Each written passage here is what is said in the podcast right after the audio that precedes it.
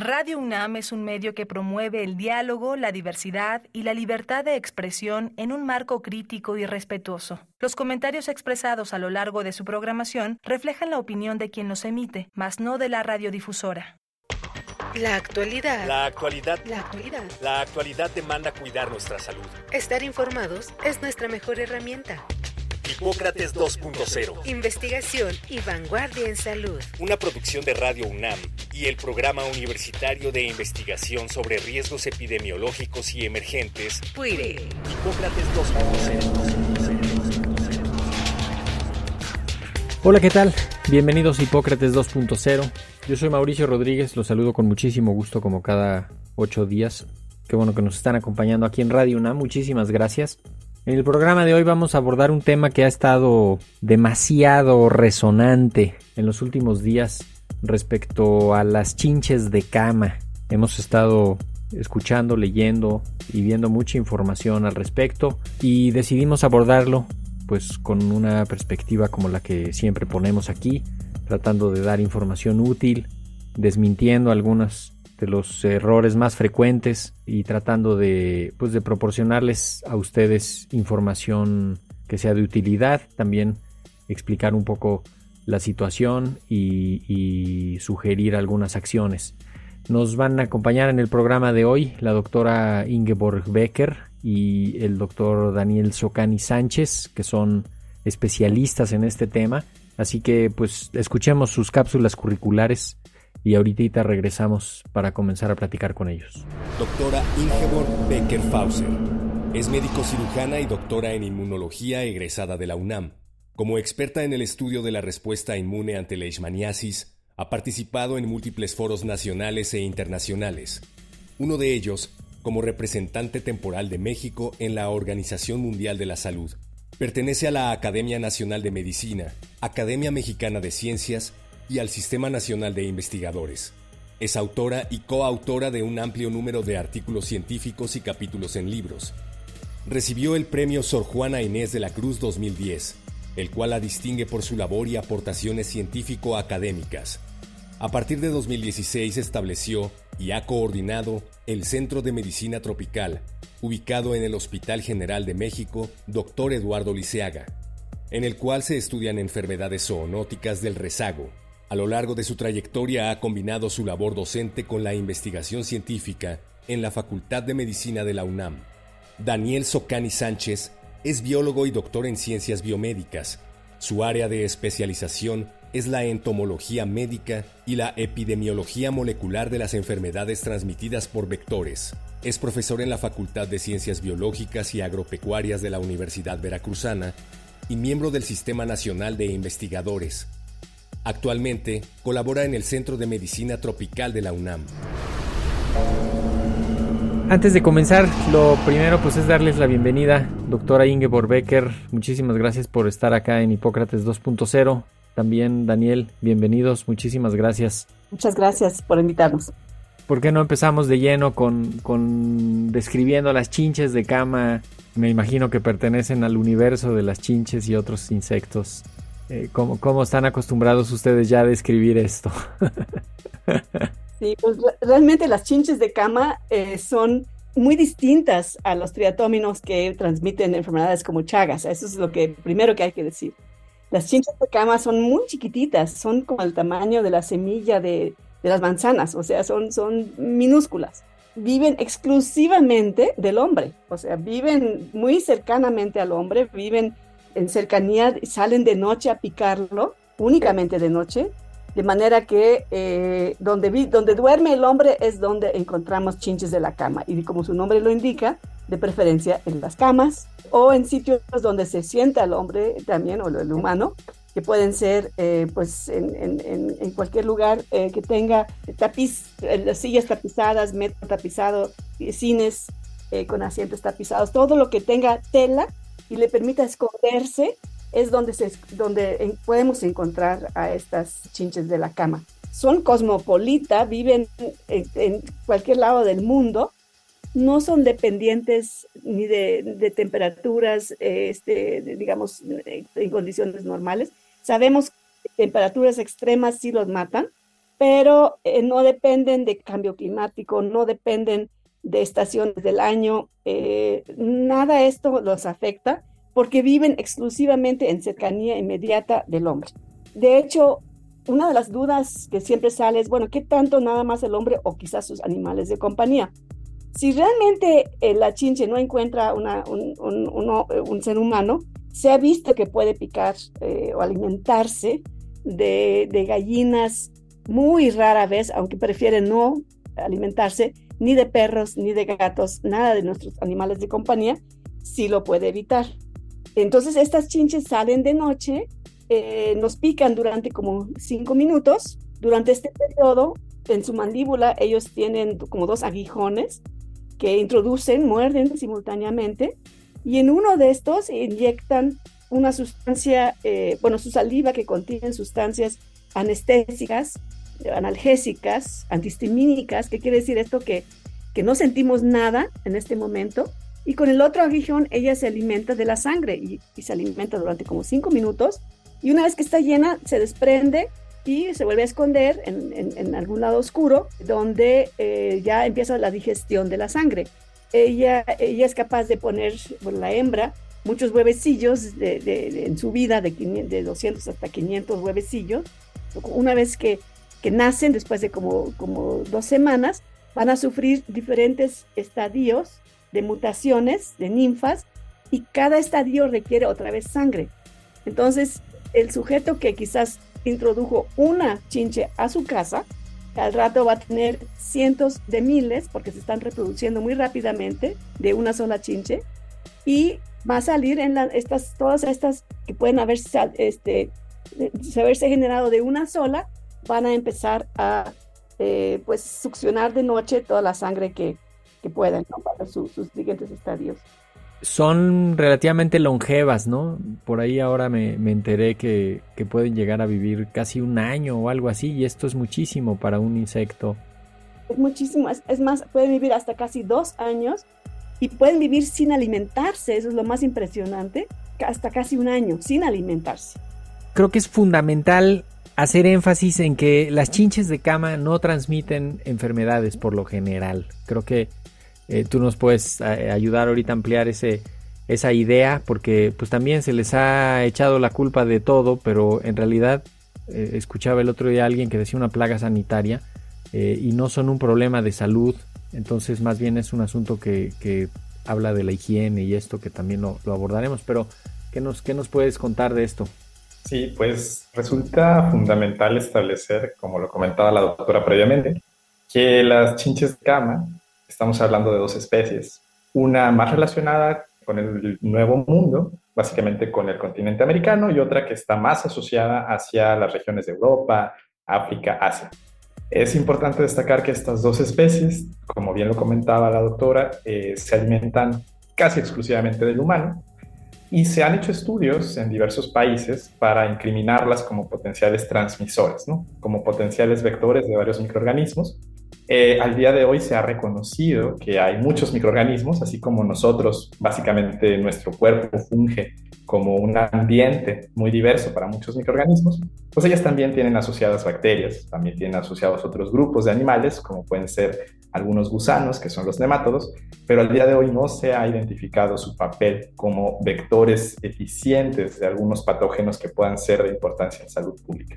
Como bien lo comentaba la doctora, bueno, no son competentes, es decir, no tienen la capacidad para estar transmitiendo al parásito que causa la enfermedad de Chagas, pero sí ciertamente por los hábitos que tienen de alimentarse de sangre, pues pueden adquirir microorganismos que pueden estar circulando en la sangre de esa persona de la cual se alimentan. No por ello implica que sean vectores, es decir, que puedan transmitir de un sujeto infectado con un patógeno a uno que sea sano a estos microorganismos. Es importante hacer este énfasis. Sí, sí, sí. Y, también se mueven con el ser humano, ¿no? O sea, las distancias que pueden recorrer son muy poquitas, no brincan, no vuelan eh, y, y, se transportan con el ser humano. Creo que eso también es, es importante. Parte de lo que están viendo en algunos otros países, eh, en particular en Francia, tienen ahorita un problema en París y lo atribuyen a que pues hay muchos viajeros, ha habido mucha migración, ¿no? Ingeborg, ¿qué nos, qué nos cuentas de esto? ciertamente eh, esas chinches viajan con nosotros. Cada año, cada final de, verano, en todo el mundo, y sobre todo en Europa, donde, en verano se viaja muchísimo, aumentan los casos, sobre todo en la población, obviamente, que ha estado eh, este, en el extranjero, ¿no? Muchas veces, y estas personas que regresan a sus casas pueden traer la chinche en sus maletas, en su ropa, sin, sin darse cuenta y con, que traigan una, una, una chinche ya con esto este, pueden infestar su casa. Eh, ciertamente ahorita en Francia hay un problema, yo creo que mediático adicional, que están a punto, a un año de la, Olimpiada y entonces toda esta histeria colectiva que se genera por la infestación de los hoteles, yo creo que es un poquito eh, una prensa amarillista que no amerita, porque cada año hay lo mismo en todo el mundo. En todo el mundo hay infestación de chinches en hasta los hoteles de cinco estrellas. Esto no tiene nada que ver necesariamente ni con la higiene ni la, la, pobreza, sino que simplemente esas chinches viven muy escondidas y la gente no los detecta a tiempo. Entonces, por descuido y no pensar en ello, porque piensan que llegan a un hotel muy, muy bonito, todo muy caro, no va a haber chinches. Están muy equivocados. Puede haber chinches en cualquier lugar. Entonces, pues hay que tomar ciertas medidas de precaución cuando uno viaja, de dónde pone su equipaje y, dónde, qué cuidados debe uno seguir para buscar antes de instalarse en un cuarto de hotel si hay o no la posibilidad de que allí haya chinches. Ahora, también lo que ha pasado en, estos días es que ha sonado tanto esta información que también la búsqueda intencionada de, de las chinches eh, pues sí, resulta que sí se encuentran, en la gente las encuentra en algunos lados, resulta que en algunas partes de la ciudad la gente ha estado reportando y, se le pone más atención, pero no estamos en algún momento de mayor cantidad de chinches. Este, Daniel, ¿tú qué, tú qué ves? Eh, un aspecto que es importante en cualquier enfermedad es que cuando la buscas, básicamente la encuentras. Esto lo consideramos desde la perspectiva epidemiológica como el iceberg epidemiológico. ¿no? Vemos la punta y cuando establecemos medidas de vigilancia es que empezamos a detectarlo. actualmente tenemos un sistema de vigilancia que la población misma está haciendo búsqueda intencionada por esas razones que las estamos encontrando, ¿no? Pero ciertamente no es que sea un incremento, no es que estemos ante un evento de brote, como lo comentaba la doctora previamente, los casos básicamente son los mismos porque el comportamiento de estos insectos sigue siendo el mismo. Tenemos situaciones en las cuales se establecen en las casas, es muy importante considerar esto, ¿no? Ellas son intradomiciliadas, están muy cerca del humano, requieren del humano para sobrevivir, pues básicamente si estamos buscándolas, las encontraremos, ¿no? Pero la realidad es que su capacidad de dispersión es relativamente limitada, como bien lo comentabas, no tienen alas, entonces esto hace que no puedan diseminarse a grandes distancias, ni tampoco que tengamos contiguamente o que puedan diseminarse kilómetros en muy poco tiempo, ¿no? Básicamente lo que estamos viendo son situaciones que han estado allí durante un tiempo y han establecido colonias. Suena como que un campus universitario no es el lugar óptimo para ellas, ¿no? Pienso en que me imagino que la luz, el movimiento, el ruido, la vibración hace que se escondan inmediatamente en lo más profundo de sus nidos. Por eso se les llama chinches de cama, porque salen cuando la gente está dormida, cuando no se mueve. Y de pronto esta idea de que pudieran estar infestando los salones y las aulas o las oficinas, yo creo que antes nos llenamos de hormigas que de, que de chinches, ¿no? O de cucarachas, que de hecho las cucarachas combaten a las chinches de cama. Pero ciertamente esto, esto es totalmente infundado porque las chinches de cama están donde duerme la gente y la UNAM no duerme gente. Y además durante el día... bueno, algunos, algunos se quedarán dormidos en algunas clases aburridas, pero... sí, eso puede pasar. Pero no se van a infectar aún estando dormidos ahí porque todos los sillones y las bancas y todo lo demás son de plástico, no son de tela. Entonces no hay manera de que, de que una chinche se pueda alojar ahí. Entonces, digo, ciertamente no son muy cómodas, pero todos los muebles que son, igual en el metro, que son de plástico o de metal, ahí no hay chinches, no hay manera de contagiarse. incluso en las que, en las que pudiera haber tela, porque pienso que habrá algunos laboratorios que tengan algunas sillas de tela, algunos salones, algunas butacas, pero justamente el movimiento continuo, la luz, el ruido, eso hace que las chinches no les guste estar no, ahí. No van a salir, les gusta la oscuridad y una vez en la oscuridad buscan el, el, CO2 que expira la persona dormida y el calorcito. Nada, nada de, de, ruidos ni, ni, de luz del día. No se mueven en el luz del día. Daniel, ¿cuál será la mejor forma de eliminarlas tú que las conoces? Pues el factor más importante primero es detectarlas, saber que están allí, buscar evidencia de las mismas. Como son organismos que se alimentan de sangre, se alimentan de una gran cantidad en poco tiempo, entonces van dejando gotitas porque no pueden digerir toda la sangre. Pues básicamente, por ejemplo, en las comisuras de los colchones es factible o que me imagino que también van dejando sus excretas, ¿no, Ingeborg? Exactamente, van dejando las excretas semidigeridas y sus eh, citoesqueletos y además viven amontonadas, una encima de o sea, con tus huevecillos, todo esto este, se, encuentra como en un, acúmulo que se ve rojizo, eh, libera un olor eh, dulzón, es muy característico, algunas personas lo logran percibir hay perros entrenados para percibir justamente este tipo de, olor. Son perros que detectan eh, si una eh, casa está infestada por este olor que, liberan las, las eh, estas chinches de cama. Pero como decía Daniel, pues uno los detecta primero cuando uno amanece picado, picado en brazos, en piernas, menos en el tronco. Les gusta picar donde está más descubierta la piel, cara, y son totalmente inocuos estos piquetes, pero dan comezón. Y entonces la gente por estarse rascando, es ahí donde... Sí, sí, sí, ahí puede, puede venir otro problema, ¿no? Pero Daniel, nos estabas diciendo, te falló un poco ahí el micrófono, pero, pero ya estás acá de regreso. ¿Cómo las eliminamos? Pues, básicamente aquí es importante, una vez que se confirma la presencia, es importante establecer medidas de eliminación, pero por personal capacitado. Es importante no establecer medidas de control en el hogar. El problema grave que tenemos es el abuso con el uso de los insecticidas.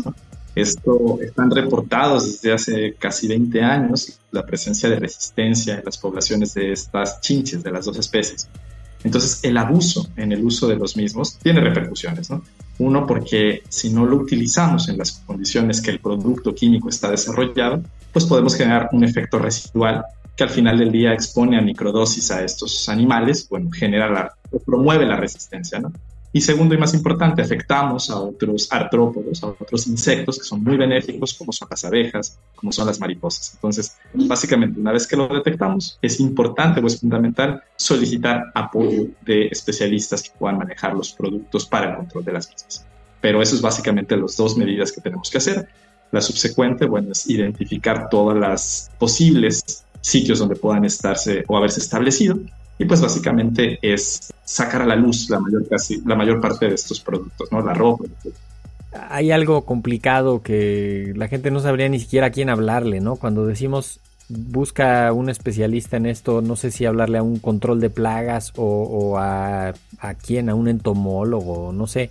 Pero medidas básicas que puede hacer la gente es esto, ¿no? O sea, es limpieza mecánica, o sea, limpia, aspira, sacude, asolea, utiliza agua con jabón en donde se pueda, ¿no? E, elimina estos huevecillos donde veas rastros. Yo creo que medidas, medidas generales que se pueden ir tomando, dependiendo obviamente del grado de infestación, pero cada persona puede empezar a, realizar algunas medidas de, de, control. Si uno va a viajar a un hotel, como les decía antes, pues primero checar antes de poner sus maletas en el piso, quizás ponerlas en los racks que hay o en, la tina del baño, entrar a checar la ropa de cama, a ver cómo está, si hay restos. Hay que levantar un poquito las sábanas y ver si en, los dobleces no hay estos puntitos negros que son justamente la sangre del insecto. Entonces, uno cuidar de no dejar la maleta en el piso, nunca, porque en el piso es donde van a, poder entrar eh, este, estos, estos bichos a, las maletas. Si hay rastros de alguna evidencia de chinches, cambiar el cuarto. Y bueno, entonces llegando a casa, pues uno lavar toda su ropa, la maleta no dejarla en su recámara, sino de preferencia en el garage si se puede, o en un, cuarto muy alejado de donde, donde uno duerme. Y eh, ahora, si tenemos la mala suerte de ya tenerlo en la, en la casa, pues si va lo que decía Daniel, el aspirar, uno puede también rociar con un poco de alcohol o de, vinagre, eso también, el, vinagre daña mucho a este insecto, que no, es, no, no va a eliminar grandes colonias, pero sí podemos hacer algo de inmediato en nuestras casas. Eh, si tenemos duda de nuestra misma ropa y no podemos quizás lavarla eh, en ese momento, la podemos congelar, meter en una bolsa y meterla al congelador cuatro días, eso también mata a los huevecillos y a la chincha. Suena, suena medio radical, no, pero esas medidas están, están buenas. Yo, yo esta última de la, de la congelación no la había, no la había escuchado, pero me parece que son, pues, como algunas medidas que vale la pena saber que existen. Estamos diciendo constantemente, no transmite ninguna enfermedad, este, en, las escuelas no está.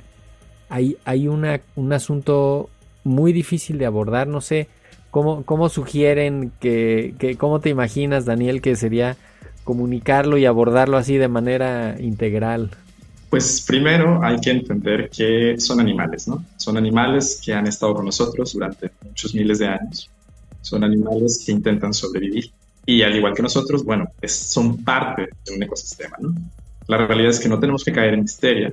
Debemos, debemos aprender un poquito más acerca de ellos. Debemos aprender que sí son una plaga, que sí se alimentan, que sí causan eh, una comezón muy intensa, pero que no son unos villanos dentro de las actividades que uno puede llevar a cabo, ¿no? Lo más importante, creo, es que son animales que han sido poco estudiados, ¿no? Entonces, debido a que se estudian poco, pues se reconocen poco y entonces este tipo de noticias que se difunden pues pueden ser de mucho impacto, ¿no? ¿Por qué? Porque los conocemos relativamente poco. Sabemos mucho de los mosquitos, sabemos mucho de otros insectos que transmiten enfermedades, pero de esto sabemos tan poquito eh, que realmente podemos caer en este pánico, ¿no? Entonces es comprenderlas, que no son animales que pongan en riesgo la, la, función o la vida y que simplemente tendrán que atenderse, controlarse. Eso es importante, tenemos que aprender que no podemos eliminarlas, pero sí controlarlas para que no sean un problema, que no sean una plaga dentro de las eh, zonas urbanas. Pero importante, creo más que no son un problema de mala higiene. ¿no? Simplemente son animales que se establecen y que se deben de, atender como otras situaciones y a otros animales que, bueno, pueden llegar a ser eh, en números masivos un problema. ¿Quieres agregar algo en esto, Ingeborg, antes de que nos platiques un poco sobre el Centro de Medicina Tropical? Eh, sí, yo creo que es importante ver esto como un problema de salud, pero no tanto de salud infecciosa, sino una salud, un problema de salud por estrés. La gente no duerme bien, la gente no descansa, se angustia. Lo, que, lo primero que hay que, tratar con estas personas es calmarlas y decir, mira, no son peligrosas, no para nada, se puede controlar. Hay medicamentos antihistamínicos, eh, lavar la piel con suavecito, luego poner una crema antihistamínica, inclusive pueden ser esteroides diluidos, y eso, eso mejora mucho el estado psíquico también del paciente. Entonces yo creo que el, manejarlo desde un punto de vista integral y no nada más decir, bueno, tiene chinches en su cama, váyase, sino que el médico también lo debe atender y decir, bueno, él, esa persona necesita ayuda para, para tanto para su piel como para manejar todo, la, todo el problema. Y tener un sitio a donde acudir y ahí podemos llegar al Centro de Medicina Tropical. Porque nosotros... Sí, de hecho queríamos eh, también, eh, parte de, de esta charla, queríamos que aterrizara ahí justamente el Centro de Medicina Tropical que tiene la Facultad de Medicina en el dentro del Hospital General de México, doctor Eduardo Lisiaga, que es pues es una la UNAM tiene ahí un edificio, varias instalaciones y varias actividades entre estas la del Centro de Medicina Tropical, pero qué cuéntanos qué hacen, qué servicios tienen, cómo los podemos contactar. Bueno, nosotros, nosotros eh, estamos en un edificio que es de la UNAM dentro del Hospital General de México, es de la Facultad de Medicina. Nosotros hacemos diagnósticos y eh, cualquier problema médico lo, asocia, lo, referimos al hospital, estamos en contacto con todos los servicios del hospital, urgencias, infectología, pediatría, entonces toda la parte médica la trabajamos con residentes y con médicos especialistas del hospital y ellos a su vez también nos piden los apoyos diagnósticos a nosotros. Entonces, estamos muy entrelazados con ellos, pero no, no somos exclusivos de ellos, sino que también hacemos diagnóstico eh, de pacientes de todo tipo de vectores, chinches, garrapatas, pulgas, piojos. Buscamos el patógeno en el ser humano, en los vectores y tenemos un, grupo importante de investigación que busca estos patógenos, su distribución en animales silvestres y su distribución epidemiológica en el país. Entonces establecemos mapas de distribución, mapas de riesgo. Eh, estamos muy en contacto con las autoridades, las autoridades de, eh, de salud, con el SENAPRESE, con el INDRE, y bueno, atendemos a los pacientes, que es lo más importante. Sobre todo en algunas enfermedades que son muy agudas, como por ejemplo rickettsiosis o leptospira, que, son, que pueden matar muy rápidamente.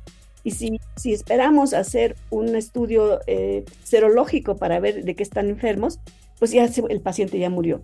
Entonces, en ese sentido, nosotros estamos llenando un nicho importante de, de eh, diagnósticos oportunos para estas enfermedades que existen. Eh, ahorita tenemos un problema grave que no se sospechaba que hay, pero son bartonelas, por ejemplo. Entonces, tenemos diagnósticos varios ya de varios pacientes. Eh, trabajamos con los infectólogos con esto y nos llama la atención el aumento en estos casos. Pero a lo que voy es que son enfermedades raras, eh, no son las que conocemos habitualmente y por eso se llaman del rezago porque nadie las estudia pero sí son importantes. La página del, centro es cmtunam.com. Tienen el teléfono 55 56 23 26 74 55 56 23 26 74 para, para cualquier contacto o por correo electrónico pueden escribir también a cmt c de casa m de mauricio t de tito punto fm arroba yahoo.com, que son pues, las vías de contacto que tienen justamente para esto, para interconsultas, para eh, mandar algún paciente o llevar alguna duda o algo así.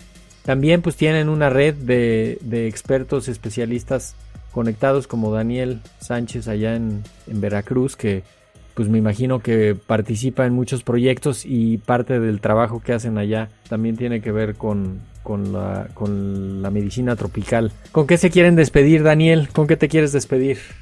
Pues justamente haciendo énfasis en la necesidad de que la población no caiga con miedo, ¿no? O sea, que si tienen dudas, se acerquen al laboratorio. Podemos apoyarles para la identificación de posibles chinches, así como lo comenta la doctora, también de otros grupos de potenciales vectores. Entonces, si tienen la duda, si tienen el temor, pues pueden acercarse a las instalaciones y muy gustosamente se les apoya. Y sobre todo no caer en la histeria y no dejarse llevar por esta falsa información o información no verificada respecto a estos insectos. Y sobre todo pedir a, la a cualquier persona que siente que le picó algún insecto, que, que traiga el insecto. Porque nosotros muchas veces en el humano nos cuesta más trabajo porque está diluido el DNA en cambio, si traen el insecto que los picó, aunque esté muerto, apachurrado, como sea, que lo traigan. Nos ayudan a, buscar causas o si ese realmente está infectado con alguna otra cosa que puede poner en peligro al, sujeto que fue picado. Entonces, eh, pero en general quisiera yo acabar igual que dijo Daniel, esto, lo que estamos sufriendo ahorita o, estamos viendo, eh, lo que está pasando con, la en, la UNAM, realmente es una sobrereacción. Yo creo que la gente debe estar tranquila. Eh, simplemente son, son unas ronchitas, deben cuidar su piel y estar muy tranquilos. O sea, todo esto se puede combatir y, y si no, pues eh, leer un poco el Internet está lleno ahorita de información. creo que es un buen momento para también aprender un poco de este tipo de chinches. Muchísimas gracias, Ingeborg. Muchísimas gracias, Daniel. Con mucho gusto. Gracias a, a usted. Pues con eso nos tenemos que ir corriendo. Esperamos que les sea de utilidad toda esta información. Yo soy Mauricio Rodríguez. Esto fue Hipócrates 2.0. Esperamos que nos acompañen la próxima semana y por lo pronto sigan en sintonía de Radio UNAM Experiencia Sonora. Hipócrates 2.0 es una producción de Radio UNAM y el Programa Universitario de Investigación sobre Riesgos Epidemiológicos y Emergentes, PUIRE, coordinado por el doctor Samuel Ponce de León. Te esperamos la próxima semana. Hipócrates 2.0 Radio UNAM Experiencia sonora.